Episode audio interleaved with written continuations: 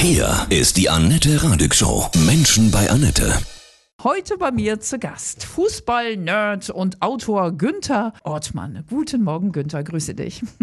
Hallo Annette. Du hast ein Fußballbuch geschrieben, wie die ähm, Süddeutsche titelt, eines der besten Fußballbücher, das es jemals gegeben haben wird. Ja, es heißt Fußballblues. Wir haben aber gar keinen Blues. Wir freuen uns auf die EM, ne? Nächste Woche geht sie los. Ja, freue ich mich auch drauf, wenngleich meine Freude ein ganz klein bisschen getrübt ist durch all die Sachen, die mit dem Fußball heutzutage passieren. Mhm. Weiß ja jeder, DFB, Infantino, Kommerzialisierung und so weiter. Ein bisschen Trübnis ist schon dabei. Mhm. Aber das Buch heißt eigentlich nur Fußball Blues, weil es ausging von Erinnerungen so an meine frühen Jahre wie ich zum ersten Mal ein Fußballstadion besucht habe. Das war das Volksparkstadion des HSV übrigens. Und nie werde ich vergessen, es war Schnee, das Flutlicht fällt auf, auf den schneebedeckten Rasen.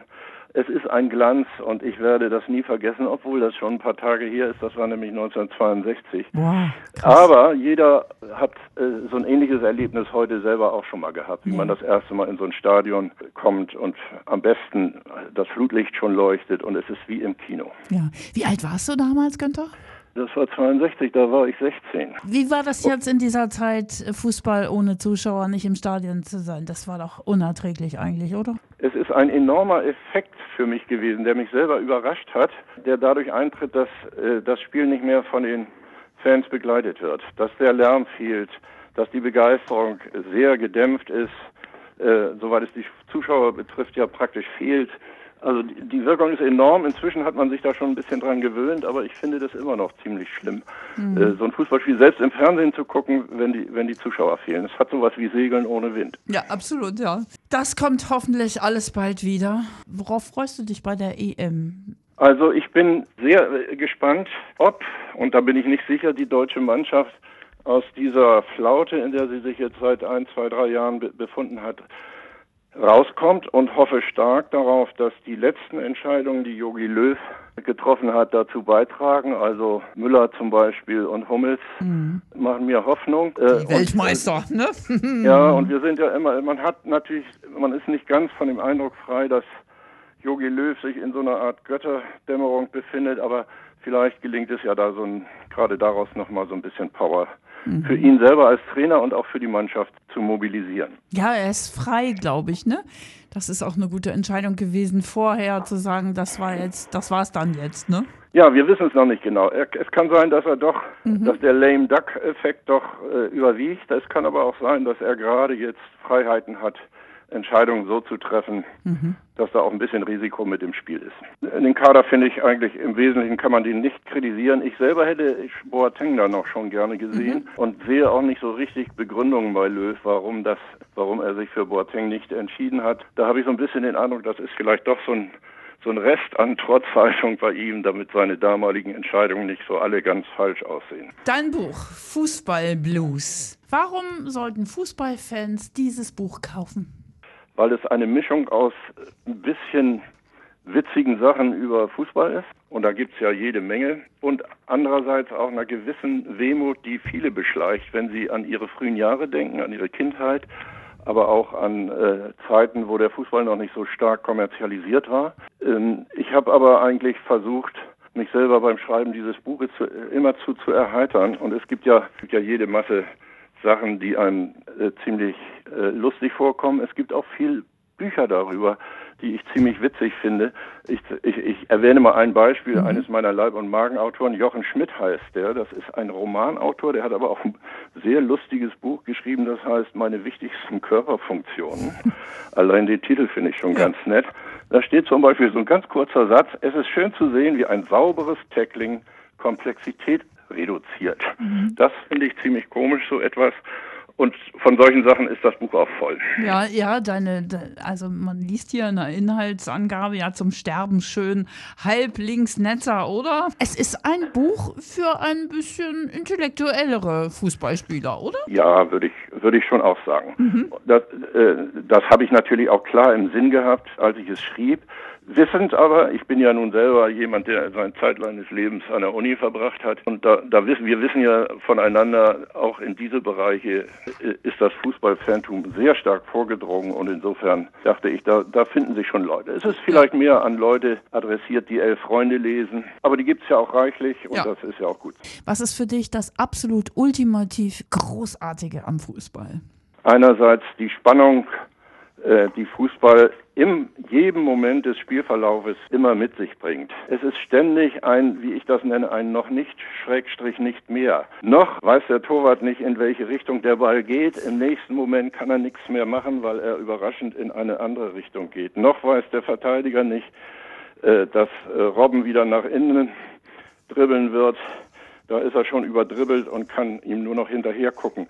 Also im jedem Moment des Fußballspiels gibt es diese Spannung. Das ist bei manchen anderen Sportarten, ich spiele, habe auch immer Tennis gespielt, auch ein bisschen der Fall, aber im Fußball ist es ist es sehr stark so und äh, das ist für mich eine eines der Hauptmomente, weswegen Fußball so faszinierend ist. Ja, dieses Unberechenbare. Ich, ich habe mal ne? im, im, Red Sox Stadion in, in Boston äh, äh, Baseball geguckt. Mhm.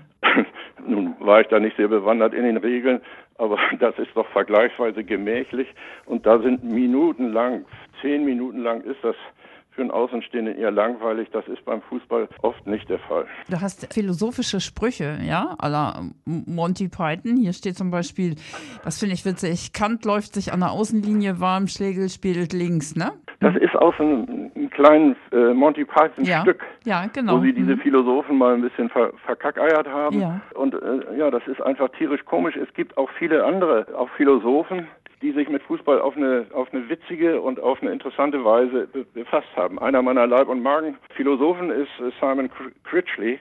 Der hat dieses Stadionerlebnis, von dem ich anfangs berichtet habe, selber mit dem Emirates Stadions der Arsenals so beschrieben. Und man sieht, dass so ein bedeutender Philosoph total fasziniert ist von diesem Fußballerlebnis, mhm. was ja auch immer ein visuelles Erlebnis ist und ein Gemeinschaftserlebnis. Das sollte ich vielleicht noch hinzufügen, dass diese Gemeinschaftsdimension, die im Fußball für die Mannschaft, aber auch für die Fans eine Riesenrolle doch spielt, mit das Tollste an dem Ganzen ist im Unterschied zu Tennis. Mhm. Beim Tennis spielt jeder für sich alleine, maximal im Doppel. Beim Fußball geht es immer um Mannschaftsspiel. Genau, das ist es. Ich denke immer, alle können ja irgendwie auch super Fußball spielen. Es geht ja um dieses Gesamtgefüge, ne? Dieser wirkliche Teamgeist, ne? Dass das alles zueinander ja. passt. Hm. Und auch für die Fans. Ich habe mal, das war in der Mitte der 60er Jahre, glaube ich, äh, im Chelsea in London, im Chelsea Stadion gesessen. Da war ich Student und habe die Gelegenheit eines London-Besuchs mal benutzt, um zu Chelsea zu gehen. Das war damals noch ein Arbeiterverein. Und ich sage dir, man sitzt da dicht an dicht damals. Man, Chelsea schießt ein Tor und es reißt mich hoch, nicht weil ich selber aufgestanden bin, sondern weil meine Nebenleute mich untergehakt haben und mich hochgerissen haben. Das war so ein Erlebnis, auch das vergesse ich nie, äh, wie diese Arbeiter dann ohne Scheu vor Körperkontakt mich, der ich da ja völlig fremd war in, in London, da hoch mit hochgerissen haben und mich im Wortsinne mitgerissen haben. Ja, was für eine Erinnerung. Ja, du bist Forschungsprofessor, ne? Was mhm. sagen denn deine Studenten so zu dir? Der Günther ist ja cool, ey, der Fußball-Nerd, oder?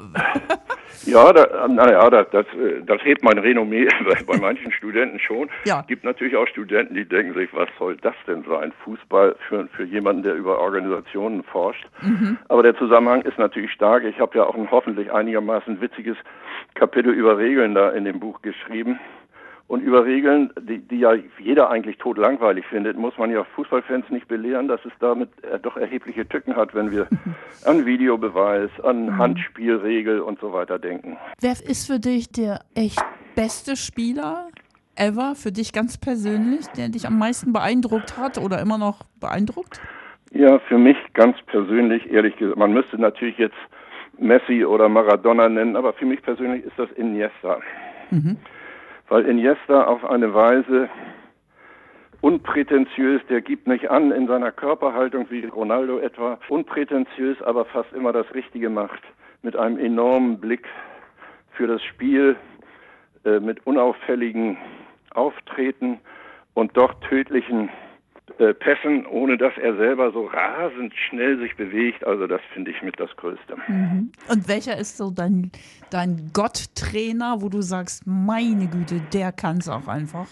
Ja, da kann ich nichts Originelles antworten. Das ist für mich Jürgen Klopp. Mhm weil der eine Mischung hat aus Begeisterungsfähigkeit, von, von der er ja strotzt geradezu, und dann auch ziemlich, ziemlich kühlem strategischem Vermögen. Also der kann eine Mannschaft äh, aufstellen, der kann eine, eine Mannschaft verändern in der Art und Weise, wie sie spielt. Und ich liebe auch, dass der ein bisschen witzig ist, ja. wenn er Interviews gibt. Absolut. Also das Größte war doch damals, als er sagte, I'm the normal one beim Antritt äh, bei Liverpool. Das war witzig, das war geschickt, aber auch gleichzeitig, also wie er kommuniziert, das finde ich toll. Mhm. Äh, also der ist auch ein Top-Psychologe, ne? Deswegen irgendwie, ne? Der schafft das jeden ja, Einzelnen. Ja, das glaube ich schon. Mhm. Ich, ich, weiß ja nicht, wie stark der über Psychologie nachdenkt. Mhm. Das muss man vielleicht auch nicht, um ein Top-Psychologe zu sein. Intuitiv vielleicht ist sogar hinderlich. Mhm. ja. Aber äh, auf jeden Fall weiß der, wie man eine Mannschaft zu nehmen hat und zu begeistern hat. Und das strahlt er ja auch mit jeder seiner ja. Körperzelle aus. Ja, der wird auch dann, glaube ich, Hansi Flick ablösen. Da bin ich sicher, wenn es also, an der Zeit ist. Da bin ich nicht sicher. Nee, meinst du nicht? Nein, weil erstens, also nehmen wir mal an, Hansi Flick macht das jetzt mal vier Jahre mhm. oder so. Ob Klopp dann schon, sag ich mal, der ist ja, ja noch nicht so alt. Ja, Ob der dann schon mhm. sagt, er geht auf so einen, langweiligen ich will nicht blasphemisch reden, aber auf so einen Altersteilsjob mhm. wie den Fußballnationaltrainer ist nicht klar und wir müssen auch erst sehen, wie sich die, das Standing der Nationalmannschaft im Laufe der Zeit noch entwickelt. Im Moment ist das ziemlich mhm. äh, im Abfluge begriffen. Ich muss sagen, mein Sohn ist viel mehr noch Fan und Nerd als ich, mhm. aber der hat gestern dieses Freundschaftsspiel gegen Dänemark da überhaupt nicht gesehen. Ich habe mhm. vorhin mit ihm telefoniert und sagt, wie fandst du das Spiel? Ich fand es ein bisschen mau. Ja, sagt er, er hat es nicht gesehen. Und das ist. Also schon die nächste Generation ist da schon ein bisschen dupiert. Ja. Mein Lieblingsbeispiel übrigens ist ein weiterer Freund, auch so, der ist so 45. Der hat mir neulich erzählt, das finde ich nun selber ein bisschen krass. Er war immer St. Pauli-Fan hier in Hamburg, aber, Komma, seit St. Pauli neulich, als Maradona gestorben ist, ohne Trauerflor aufgetreten ist. Mhm. Seitdem ist es mit ihm und St. Pauli und überhaupt dem Fußball endgültig vorbei. Gibt es ein Tor, was du so unvergesslich findest, dass du in Ehrfurcht immer wieder gedanklich auch erstarrst? Naja, da wird man wohl, auch das ist nicht so originell, das Ibrahimovic-Tor erwähnen müssen. Das habe ich auch in dem Buch mal versucht, minutiös zu beschreiben, mhm. wie der Ball hoch in seinen Rücken kommt, er sich umdreht, zum Fallrückzieher ansetzt, über 16 Meter vom Tor entfernt, hinter noch, noch vor der Strafraumecke den Ball im Fallrückzieher ins Tor legt. Das ist einfach ja. unsterblich. Göttlich. Und das meiste, was ich hasse, um mal auf Maradona noch zurückzukommen, mhm. der natürlich ein ganz großartiger Fußballspieler war, aber ich bin nicht so ganz hundertprozentig Fan von Maradona, weil ich dieses die Hand Gottes Tor, das wird ja als solches dann gerne gerühmt, äh, doch nicht so toll finde. Fragen Sie mal die Engländer, wie die das finden. Das war ein mhm. Handspiel. Das tut man eigentlich nicht und schon gar nicht erzielt man auf diese Weise Tore. Und dass das bei Maradona, nur weil er eine gottähnliche Verehrung genießt, mhm. mit, dem, mit dem Mantel der Barmherzigkeit zu, zugedeckt wird, das finde ich, muss, musste eigentlich nicht sein. Dein absolutes Lieblingszitat zum Thema Fußball, hast du da eins? Erstmal gibt es Gesänge aus meiner Jugendzeit, die kennen nicht mehr alle. Ein Gesang, den ich ziemlich witzig fand, gab es bei Hannover 96. Das hieß jedes Jahr ein Kind, bis es 96 sind. Das ist jetzt ja nicht ein direkt fachlich bezogenes Fußballzitat, mhm, aber, aber, das finde ich schon, ja, das finde ich schon ziemlich, Ja, da könnten Sie mal wieder hin, die 96er. Ja, ja auch ja, das gehört zu den Themen, die ein bisschen Wehmut übrigens ja, absolut. machen. Hannover 96, Kaiserslautern. Ich bin vor zwei Jahren mal in Kaiserslautern da durchgefahren. Diese Stadt steht ja voll von Fußballdenkmälern von einer äh, Künstlerin, die äh, irgendwo in NRW lebt. Es gibt fast nichts melancholischeres, als durch diese Stadt zu fahren und überall diese Erinnerungen zu sehen an die großen Zeiten von Kaiserslautern, die aber nun passé sind und dieses Jahr ist Kaiserslautern, wenn ich mich recht erinnere, in der dritten Liga in ja. Abstiegsgefahr gewesen. Also das ist schon trübe mit diesen ganzen Vereinen. Ja. Ich bin ja nun Dortmund-Fan geworden im, im Laufe der Zeit, aber selbst als solcher finde ich es sehr, sehr schade, dass nun Schalke auch noch mhm. zu diesen Traditionsvereinen zählt, die sich alle in der zweiten Liga wiederfinden. Günther, Ich hoffe, du hast den Kasten Bier schon kalt gestellt, ja? Nächste Woche Freitag geht's los. ja, ich muss sagen, trotz der ganzen Bedenken, die, über die wir schon gesprochen haben mit der Kommerzialisierung, natürlich freue ich mich sehr auf diese EM. Früher haben wir ja immer gescherzt, ab Juni beginnt die Zeit der Sinnlehre, weil Fußball vorbei ist. Und mhm. da ist es doch herrlich, wenn wir jetzt wieder eine Europameisterschaft Absolut. begucken können. Sie haben wir drei Jahre nichts gehabt. Wie schrecklich, so ist nicht? Es. Sie sind Gott. etwas ausgehungert. Ja, herrlich.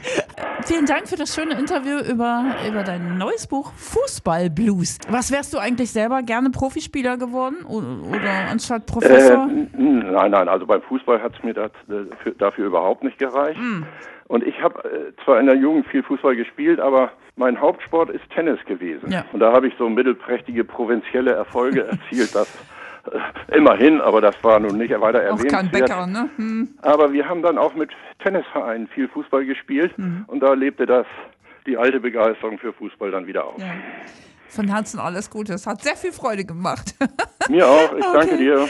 Alles Gute und eine schöne EM dir. Ja. ja? Okay. Wünschen wir uns alle. Alles Tschüss, Gute. Annette. Liebe Grüße nach Hamburg. Tschüss.